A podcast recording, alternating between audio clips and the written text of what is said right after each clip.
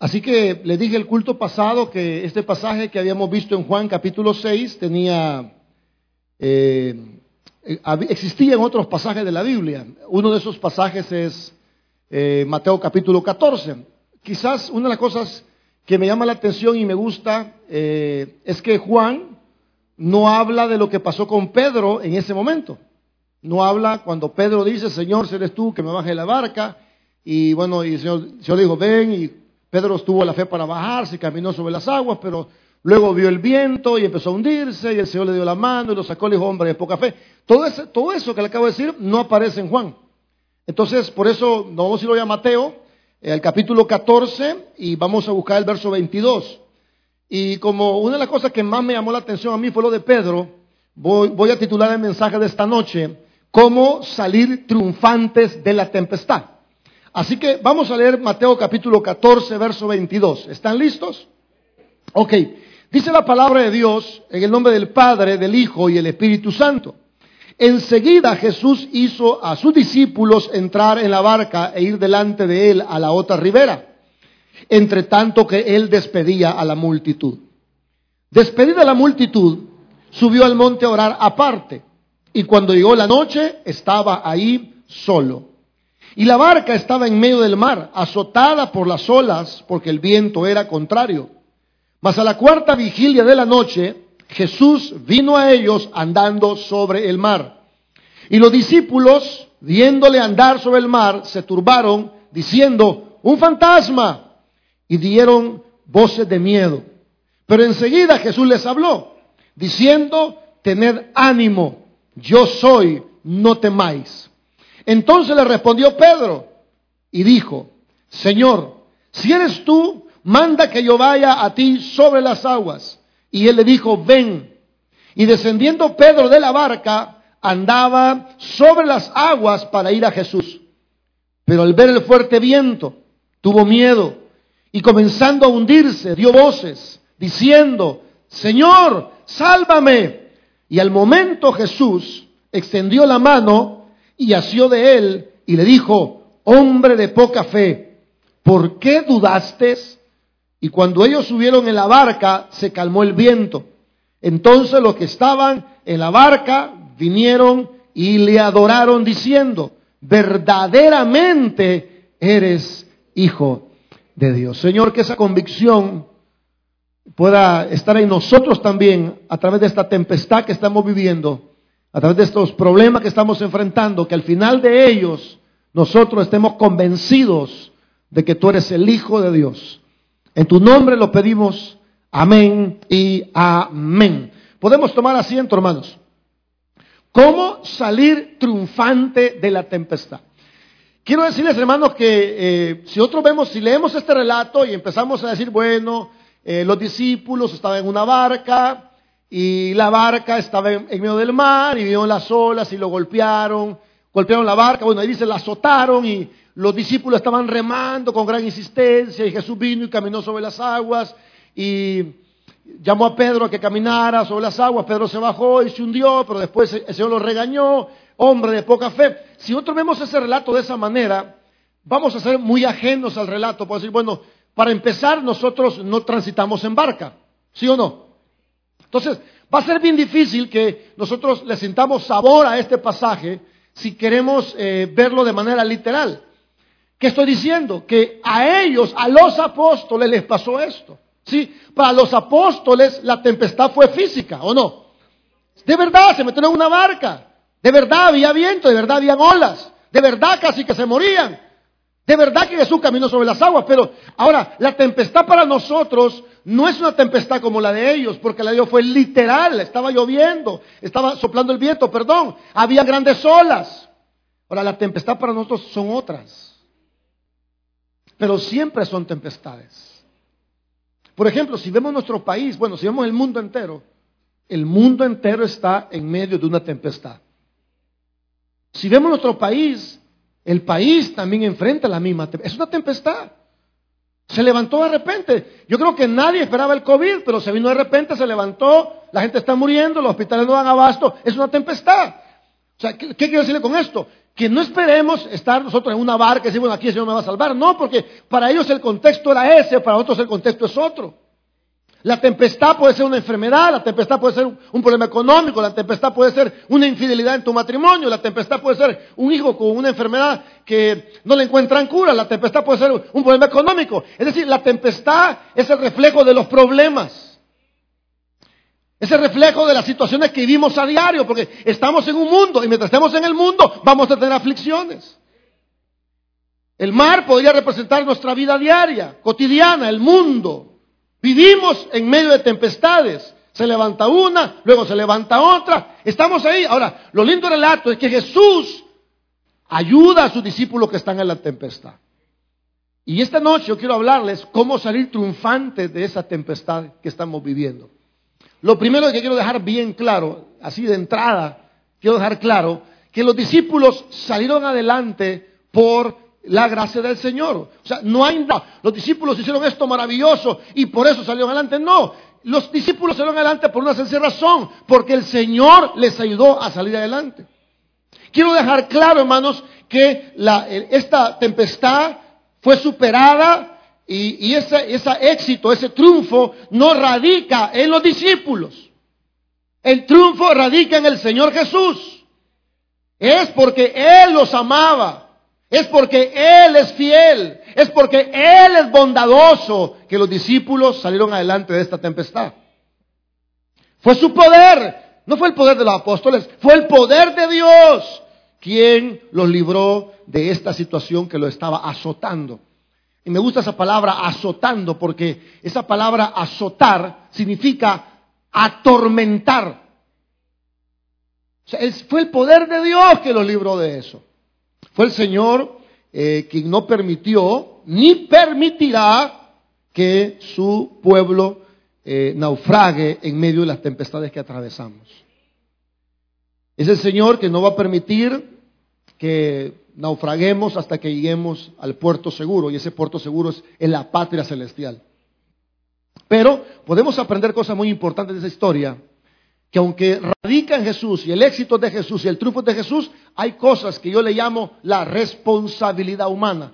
Sí, porque hay una parte donde nosotros entramos en la historia, ¿sí o no? O sea, no es que, no es que nosotros, bueno, Jesús va a hacer todo y yo estoy con los brazos cruzados, no, hay cosas que los discípulos tuvieron que aprender, que tuvieron que hacer, y nosotros también tenemos que darnos cuenta de cuál es nuestra responsabilidad. Así que lo segundo que quiero decir es que ahora en día nuestra embarcación no, no es una barca física, sino que es la vida misma, donde vamos a encontrar diferentes problemas eh, físicos, mentales, aún espirituales, que pueden estarnos preocupando esta noche. Quizá hay gente aquí que, que, está remando contra la corriente, que está dándolo todo en la vida, pero la tempestad es demasiado grande para ellos. En tercer lugar, quiero, quiero dejar claro que eh, no importa nuestra debilidad humana, escucha eso, no importa su debilidad humana, es más, no importa su poca fe que tenga. Porque aunque los discípulos tuvieron poca fe, el Señor siempre los sacó adelante. El Señor no, no reclama, hermanos, no te juzga por tus flaquezas. Todos tenemos miedo, todos tenemos temores, nos preocupamos, nos afligimos, ¿sí o no? Los discípulos tuvieron miedo, los discípulos se afligieron. Los discípulos, hermanos, sintieron que, iban a naufragar. Son flaquezas humanas. Yo quiero decir, hermano, que no importa nuestras flaquezas humanas. No importa si nuestra fe flaquea. Porque hay momentos donde la fe está fuerte y hay momentos donde la fe está frágil, ¿o no? Cuando Pedro dijo, Señor, si eres tú que baje de la barca, Pedro lo dijo con una gran fe. Y de hecho caminó. Pero en el transcurso del caminar, el transcurso de la tempestad, la fe de Pedro vaciló, ¿sí o no? O sea que a veces tienes fe fuerte y se voy con todo, pero en la tempestad puede ser que flaquees. Yo vengo a decirte, no importa si flaqueas, la mano del Señor siempre te va a sacar adelante. Es lo que dice la palabra del Señor. Amén. No importa si flaqueas en tu fe, no importa si te debilitas, no importa si te estás hundiendo, jamás y por ningún motivo el Señor dejará, te dejará abandonado. Porque Pedro se bajó, pero luego se hundió. ¿Qué significa eso? Que podemos hundirnos en medio de las tempestades. Porque nuestra fe no es perfecta, nuestra fe está siendo perfeccionada. Pero jamás y por ningún motivo Dios lo va a abandonar en su tempestad. Cuando Pedro se hundió, le dijo, Señor, sálvame. Y dice la Biblia, y, inmediatamente el Señor le dio la mano. La verdad que fue una oración muy corta la que dijo Pedro. Imagínense si Pedro se pone a orar una gran oración ahí hundiéndose. Se muere el Pedro, hermano. Porque no importa lo largo o lo corto tu oración, el Señor va a responder a nuestras oraciones. Y el Señor lo levantó. Así que lo tercero que quiero decir antes de empezar el mensaje es que Dios no nos va a abandonar siempre, siempre te va a dar la mano, siempre te va a proteger, siempre te va a rescatar en tus peores circunstancias. Ahora, el Señor tal vez, no tal vez, el Señor te va a reprender, pero no en la tempestad. Porque Jesús dijo, a ver Pedro, ¿y por qué te bajaste? Pues, ¿y por qué estás aquí? ¿Por qué dudas? No, el Señor te va a salvar primero y después te puede exhortar por tu poca fe. Sí, porque a veces la gente viene aquí hundiéndose y el pastor viene, ya ve, eso le pasa por malas decisiones, eso le pasa porque no, no hermano, el Señor nos rescata primero y después nos exhorta de nuestra poca fe. Entonces el Señor está maravilloso que nos va a salvar, no nos va a juzgar, primero nos va a salvar y después nos va a exhortar a que confiemos más en Él y que eh, no tengamos miedo. Así que voy a hablar esta noche de algunos elementos que nos ayudan a salir adelante en medio de estas tempestades. Una de las primeras cosas que quiero que notemos está en el verso 22, 23 y 24. Vamos a unir ese bloque, verso 22, 23 y 24. Leámoslo juntos para tener una idea eh, concentrada, general. Verso 22, 23 y 24. ¿Están listos? Ok. Enseguida Jesús hizo a sus discípulos entrar en la barca e ir delante de él a la otra ribera, entre tanto que él despedía a la multitud. Despedida la multitud, subió al monte a orar aparte y cuando llegó la noche estaba ahí solo. Y la barca, ¿a dónde estaba la barca? Estaba en medio del mar. ¿Y qué pasaba con la barca? Estaba siendo azotada por las olas porque el viento, ¿cómo era el viento? Ok, creo que lo más importante eh, que quiero resaltar esta noche, en este versos 22, 23, 24, es que Jesús no estaba con los discípulos. ¿Sí? ¿Está bien eso?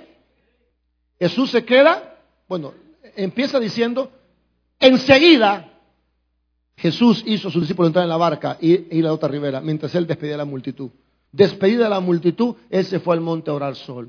Y estaba la barca en medio del mar eh, en una gran tempestad. Quiero decirle, hermano, que una de las cosas que quiero que note es que el Señor no estaba físicamente con los discípulos.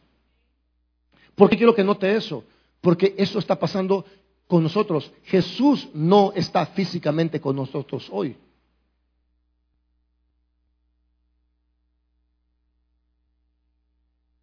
Quiero decirle que su tempestad y la tempestad de los apóstoles es idéntica.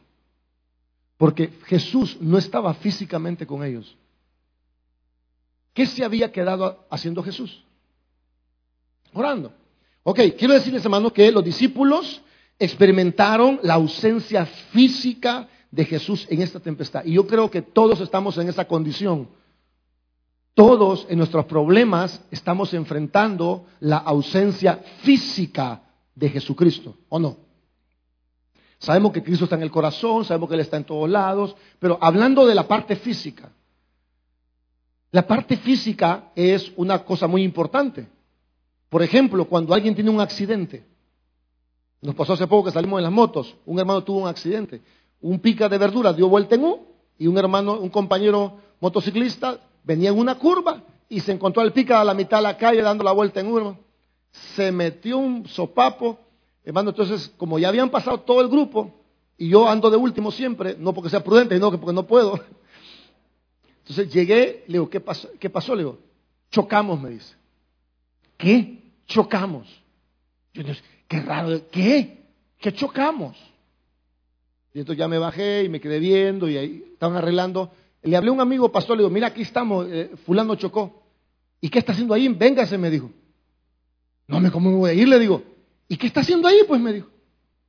Ya, eh, ya fue el choque, me dijo. ya están arreglando. Véngase, me dijo. Entonces yo me quedé. ¿Por, qué me quedé? Es cierto, ya el choque estaba, ya no había nada que hacer. Estamos, de hecho, estamos esperando un abogado que iba a levantar una acta, firmar ahí un, un convenio. Yo estaba ahí, pero el hecho de estar yo ahí presente con la persona accidentada, aunque yo no estaba haciendo nada, estaba dando un respaldo emocional, ¿sí o no? Solo el hecho que alguien esté con usted cuando ha chocado, eso es un respaldo. Ahora, en la vida que llevamos ahora, nosotros vamos a experimentar la ausencia física del Señor.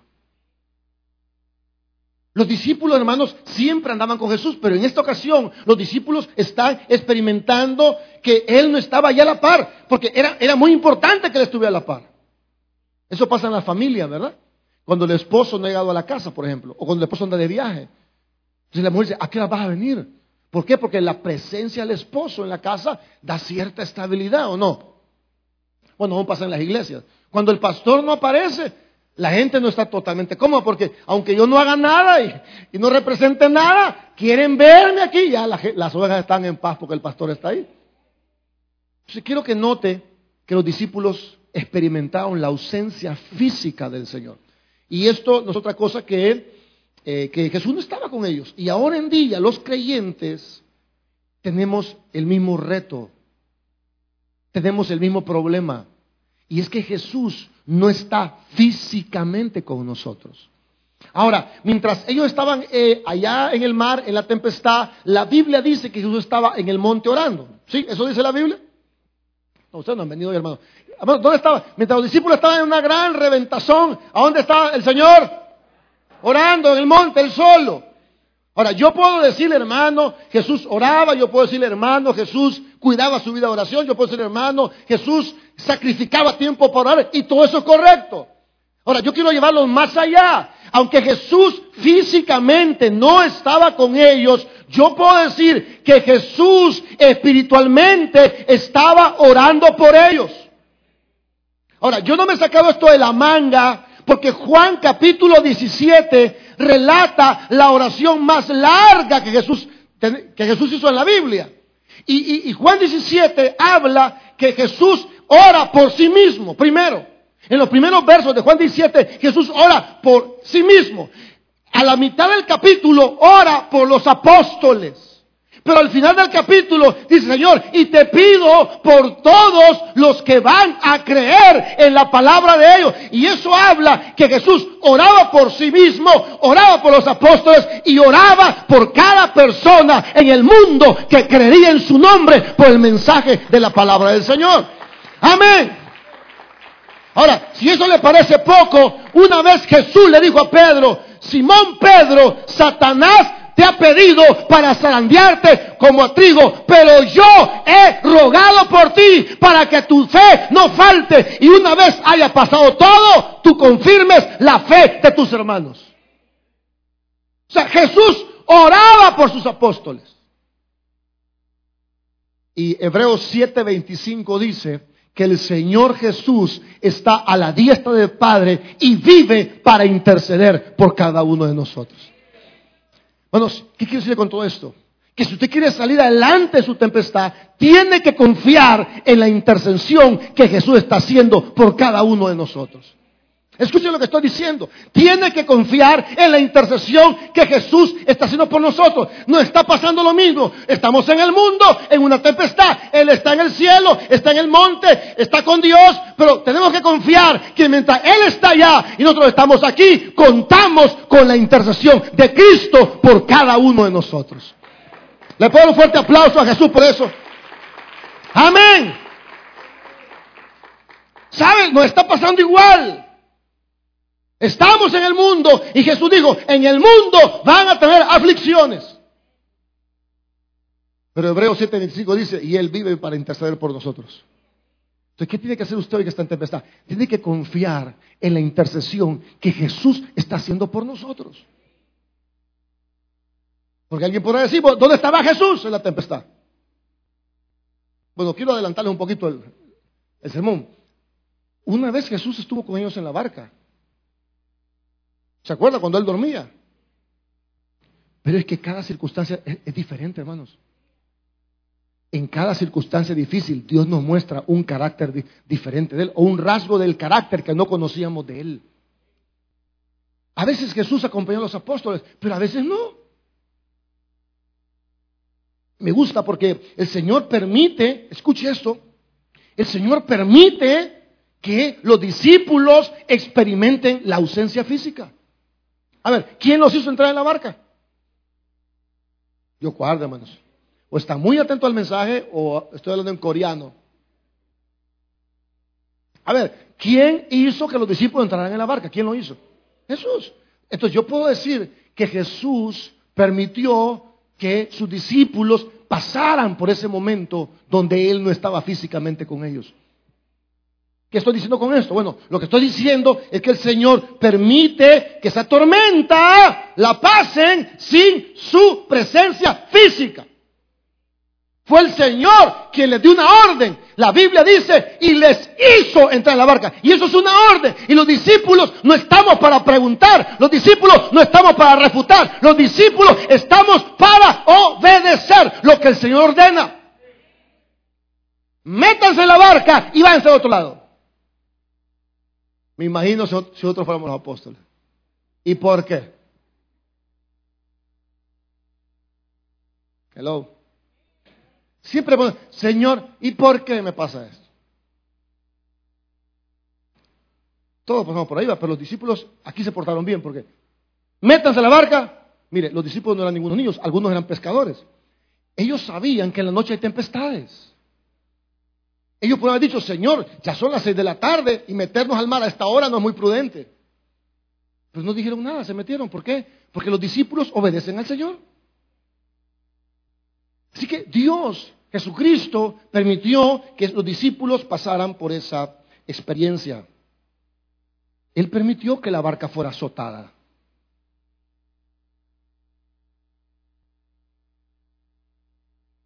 El Señor permitió eso. Y la palabra ahí, azotada, es la palabra atormentada. Bueno, yo sé una cosa, cada experiencia dura que pases, de una cosa, no estás solo, tarde o temprano Dios te va a dar la victoria. Tarde o temprano Dios te la va a dar. Ahora, yo sé, yo sé que te angustias, te preocupas, tienes miedo, te desmotivas, te llenas de ansia, no duermes, no comes, estás desanimado. Todas esas experiencias son normales en la vida. Usted está deprimido, eso es normal, hombre. Usted tiene miedo, eso es normal. Usted está desanimado, eso es normal. Usted ya no quiere venir, eso es normal, porque Dios no nos va a librar de la normalidad de la vida. Él nos va a dar la victoria en medio de la normalidad de la vida. Amén. Yo no sé cuántos han tenido tiempos de desánimo, pero de repente viene el Señor o con un sermón, o con una alabanza, o con una palabra, o con un pensamiento, y Dios te levanta en medio de la tempestad. El Señor permitió que los azotaran. El Señor permitió que esta barca fuera atormentada. ¿Por qué lo permitió? Bueno, hay muchas razones. Yo tengo algunas ideas. Voy a decir quizás una o dos. Creo que una de las razones es porque el Señor quería que sus discípulos desarrollaran valentía en su ausencia. ¿No es lo que los papás queremos de nuestros hijos? Que nuestros hijos se desarrollen, que crezcan, que maduren, que sean capaces. Es lo que un buen padre desea, que su hijo sea capaz de luchar en la vida, aun cuando nosotros no estemos al lado de ellos. Ahora, si usted es una persona que sobreprotege a sus hijos, yo lo entiendo, pero yo una cosa, hermano, usted tiene que dejar que sus hijos se peguen sus buenos sopapos, porque a veces con los sopapos nosotros aprendemos. Quizás los que son papás primerizos no me van a entender hasta que tengan dos o tres o cuatro o cinco hijos. El papá primerizo tiene el, el síndrome del conejo. Cualquier cosa. Anda, ve niño, anda, ve la niña. Le ponemos el dedo en la nariz para. ¿Está respirando? Síndrome de conejo. Uy, uy, uy, uy, uy, uy, uy, uy, uy. Por eso que los primeros hijos siempre son bien opacados, bien hacia adentro, bien introvertidos. Ve al, ve al segundo hijo. Siempre lo cuidamos, pero no tanto. Está el bicho en la, el segundo hijo ahí en un borde, un muro. Ten cuidado. Ya no es. Uy, uy, uy. No, no, no. El tercer hijo, ese tipo es la cola de Judas, hermano. Tipo extrovertido, saltarín, freún. Y no es que hemos cambiado como papás.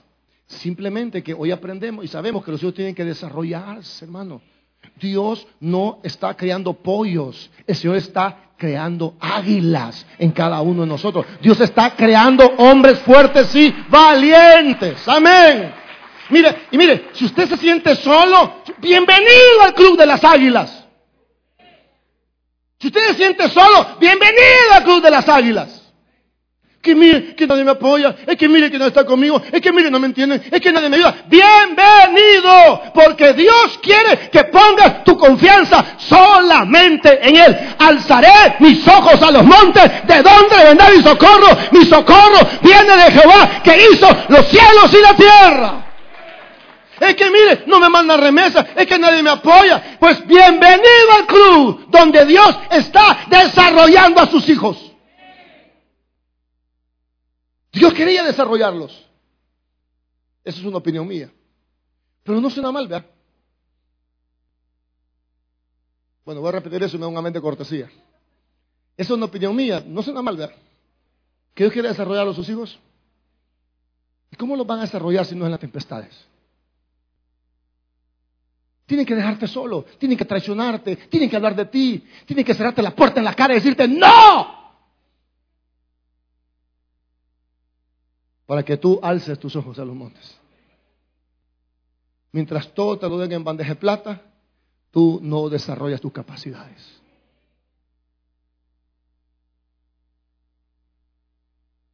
Hello. Tienes que, los dejó solos para que confiaran en su intercesión. Es una cosa, hermanos. Usted tiene que aprender a caminar solo y no ponga su mirada en nadie porque Dios va a mandar la ayuda de cualquier lugar. Y a veces de los lugares menos esperados. Amén. A veces de los lugares menos esperados. ¿Sabe por qué? Porque Dios quiere que tú sepas que tú dependes de Él y de nadie más. Y esto no es orgullo, no es soberbia. Esta es la verdad de la vida. Ahora, si usted es una persona que está un poquito resentida porque no le ayudaron, bienvenido al club. Tiene que pasar eso y aumentar su fe en el Señor. Tienes que sentirte solo. Tienes que sentirte que, que tú no puedes. Tienes que, la gente tiene que dejarte. ¿No dejaron a Jesús solo los apóstoles? Jesús dijo, me dejaron solo, pero no estoy solo. Mi Padre está conmigo. Y quizás tú estés pasando por ese momento. Donde sientes que nadie está contigo. Porque los discípulos prácticamente estaban solos. ¿Sí Jesús o no? Pero los discípulos tienen que confiar en la intercesión de Jesús. Dice algo, usted que está pasando tempestad, quiere salir adelante, tiene que confiar de que Jesús está intercediendo por cada uno de nosotros. Y yo sé que esto le va a llenar de fuerza a usted. El Señor está intercediendo por usted. Hello. Ok. Vamos a ver el segundo bloque entonces, o el segundo punto. Verso 25 y 26. ¿Qué dice el verso 25 y 26? Vamos a leerlo juntos. Dice, mas a la cuarta vigilia de la noche, Jesús vino a ellos andando sobre el mar. Y los discípulos, viéndole andar sobre el mar, se turbaron diciendo, un fantasma. Y dieron voces. ¿Qué voces dieron? ¿Dieron un grito de júbilo? Pero no, yo fue una pregunta. Pregunto, ¿dieron un grito de júbilo? Ah, ok. ¿Y usted qué escuchó? De un grito de júbilo. Bueno, gracias por, gracias por su atención. Les apreté el automático. ¿ah? Hay gente que por todo dicen amén. Hermanos, ¿y cuánto vamos al infierno? Amén, dice un hermano. O sea que les apreté el botón automático. Perdón, hermanos. No, ¿qué, qué, qué? ¿Dieron voces de júbilo? No, ¿verdad? ¿Dieron voces de miedo? Ok. El Señor nos muestra su palabra que los discípulos, al verlo caminar sobre el mar, creyeron que era un fantasma. Eso les turbó y dieron voces de miedo. Ok. ¿Qué está pasando en este punto? ¿Qué podemos aprender de este pasaje? Bueno, lo primero que voy a decir a nivel de, de ir ahondando es que era la cuarta vigilia de la noche. Entonces, la vigilia la dividían en cuatro partes, cada una de tres horas. Es decir, de seis a nueve era una vigilia. De nueve a doce sería la otra, ¿eh? la segunda vigilia. De doce a tres de la mañana, la tercera vigilia. Y de tres a seis de la mañana sería la. Entonces, aquí el pasaje nos enseña que eh, el llegó a la, la, cuarta vigilia. Puede ser que llegó a las tres y diez, o a las cuatro, o a las cinco, o a las seis. Entonces, piense que era un momento muy oscuro. ¿Sí? Ahora, en ese momento de oscuridad aparece una figura que está caminando sobre las aguas. Ahora, los discípulos nunca habían visto a alguien hacer eso. Entonces, era normal que ellos dijeran, bueno, si hay una figura como un ser que va caminando aquí a la par mía, entonces, ¿qué hubiera dicho usted? Un fantasma. Eso les turbó y eso les dio mucho miedo. Ahora, pero ¿por qué les da tanto miedo eh, el haber visto esto? Bueno, quiero decirle que el Señor eh, se presentó de una manera que ellos no lo esperaban. Y muchas veces en nuestra vida Dios va a actuar de manera que no lo esperamos. Muchos de nosotros, es que el diablo, pero a veces no es el diablo, a veces es Dios. Por ejemplo, si usted va a buscar un trabajo y usted no le sale el trabajo, es que el diablo, ¿no? Puede ser que Dios no te permite ese trabajo porque Él tiene planeado otro más adelante. ¿O no? ¿Qué quiero decir esto? Que a veces Dios va a actuar de maneras que para nosotros son inusuales, que no entendemos. Él va a actuar, hermanos, como alguien dijo por ahí, Dios escribe recto en rincones torcidos. O sea, lo que parece algo malo, algo demoníaco, algo de ultratumba, realmente era el Señor. Y muchas veces nosotros no nos damos cuenta que lo que está pasando en nuestra vida no es que el diablo nos está atacando, es que Dios nos está protegiendo. Porque le echamos toda la culpa al diablo. Ahora, yo tampoco lo estoy defendiendo, pero, pero quiero decirle, hermanos, que el Señor eh, se presenta de esa manera. ¿Qué? Porque según mi opinión, según mi concepto que yo tengo de Dios, Dios actúa así. Hermano, Dios actúa como Él quiere. Dios actúa como Él quiere. Hay gente que dice, no, es que Dios lo va a hacer así. Bueno, ¿quién es usted para decirle a Dios lo que va a hacer? Muchas veces usted está orando por su hijo se convierta, que su hijo se convierta, que su hijo se convierta, y su hijo se quiebre un pie. ¡Ay, el diablo me lo tocó! No fue, puede ser que Dios lo permitió para con el pie quebrado su hijo reflexione de lo importante que la mamá, lo importante que la papá. Puede ser que alguien lo metan preso y sea Dios que esté obrando. Digo, guarda, hermano. Sí, puede ser que te quiten el trabajo y es Dios quien te lo quitó porque Él está obrando. Porque Dios va a hacer cosas que no entendemos. El Señor se presenta de una manera en que no es usual. La concepción de los discípulos era, bueno, nadie camina sobre las aguas, así que seguramente esto es algo malo. Pero ¿por qué Jesús vino caminando entonces? Porque quería que sus discípulos descubrieran.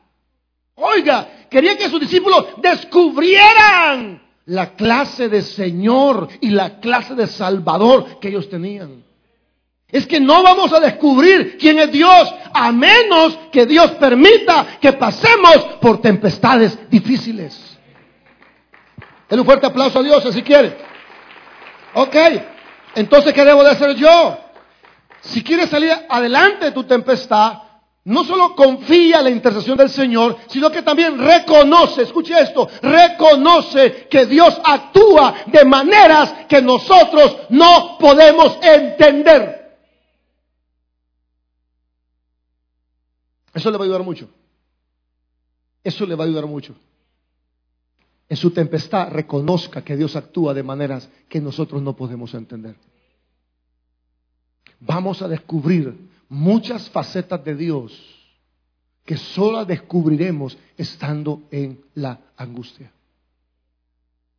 Quiero contarles que yo he estado experimentando cosas que ya estoy como descifrándolas.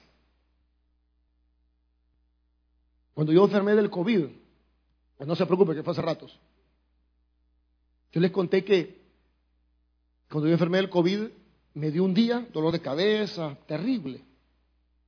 Tanto así que no dormí bien. Al siguiente día, como a la una o dos de la tarde, no había podido dormir bien. El, segundo día me senté en la, cama así, orando de cabeza. Y me dice mi esposa, mira, te hice, ¿quieres que te haga una sopa? Me De mariscos, te, voy a hacer de camarones. Está bueno hacerla. Yo ni hambre tiene, ni hambre tiene uno. Y de repente vi una palabra, sanidad. Así fuerte, sanidad. Y sentí que me reventaron una bolsa de agua helada dentro de la cabeza, así, y sentí una frescura en la cabeza. Y ya se me quitó todo. Dije, ¡ey, quedé sano! Dije Y en ese caí en la cama dormido porque no, no había podido dormir toda, toda la noche anterior. Yo, yo cuando eh, pongo el aire acondicionado en mi cuarto, que por cierto el hermano Iván me lo regaló, ahí lo tengo todavía, hermano Iván, el que me dio hace cuánto me lo dio. Como 10 años me lo regaló. Un gran volado así. Pero funciona, hermano, que es lo importante. Entonces cuando me da el aire acondicionado, yo empiezo a toser y a toser y, se me tapa la nariz y se me congestiona la, cabeza. Aquí, pues un día de estos sentí que me cayó algo encima, así como algo, y sentí que quedé sano. Entonces ese día dormí sin camisa y con el aire en la espalda, hermano. Dice mi esposa, mira, no te vas a echar cobija. No, así déjame. ¿Quieres que apague el aire? No, así déjame. Y ese día el aire ya no me perjudica como me perjudicaba antes. Yo me declaré sano. Hace poco una persona dijo algo de mí, alguien bien cercano, que me sentí bien desanimado, me sentí desanimado, molesto. Pasé como dos días así incómodo. Eh, tan incómodo estaba que le empecé a reclamar a Dios y a pensar cosas malas de Dios. Pero me vine a orar siempre, incómodo, molesto. Entonces me fui a mi oficina, me senté en el suelo y leí el proverbio así de mala gana, lloré de mala gana. Hermano, pero en la mañana me cayó algo. Y eso algo me, me hizo entender, no oí nada, me hizo entender. Dios me hizo entender esto. Vos estás molesto, me dijo, porque lo que dijeron de vos te desanimó. Me dijo Dios, no permitas que nada de lo que digan de vos te desanime. Sentí otra vez la fuerza de Dios. Desde ese día para acá me he sentido tan encendido, hermano. mis días no han sido buenos, pero eso que Dios me dijo ese día me pegó un levantón hasta el día de ahora. Hasta el día de ahora. Ahora, ¿qué le estoy diciendo? Que yo, yo esto de Dios no lo conocía. Yo esto de Dios no lo conocía. De repente Él te manda la gracia y queda sano. Se resuelve tu problema, te levanta el ánimo, te rompe las cadenas. Porque todo don perfecto desciende de lo alto, del Padre de las luces, en el cual no hay mudanza ni sombra de variación. Si usted, tiene, un vicio, si usted tiene un vicio, siga luchando. De repente le puede caer la gracia y lo deja libre. Usted está mal económicamente, de repente le puede caer la gracia y Dios proveerle. No sabemos cuándo va a venir, ni cómo va a venir, ni a dónde va a llegar. Lo que dice es que llega. Me ha caído a mí varias veces y me ha dejado totalmente libre. Ahora, yo le soy honesto. Yo tuve una mala actitud con Dios. Le soy honesto, una mala actitud, malos pensamientos en contra de Dios. Leí la Biblia de mala gana, oré de mala gana. Pero es que no se trata de mí, se trata de Él. Usted puede venir con la fe en el suelo y Dios aún levantarlo de ese suelo y demostrarle que Él es su Señor y que Él es su Dios. Los discípulos no sabían cómo Jesús iba a actuar.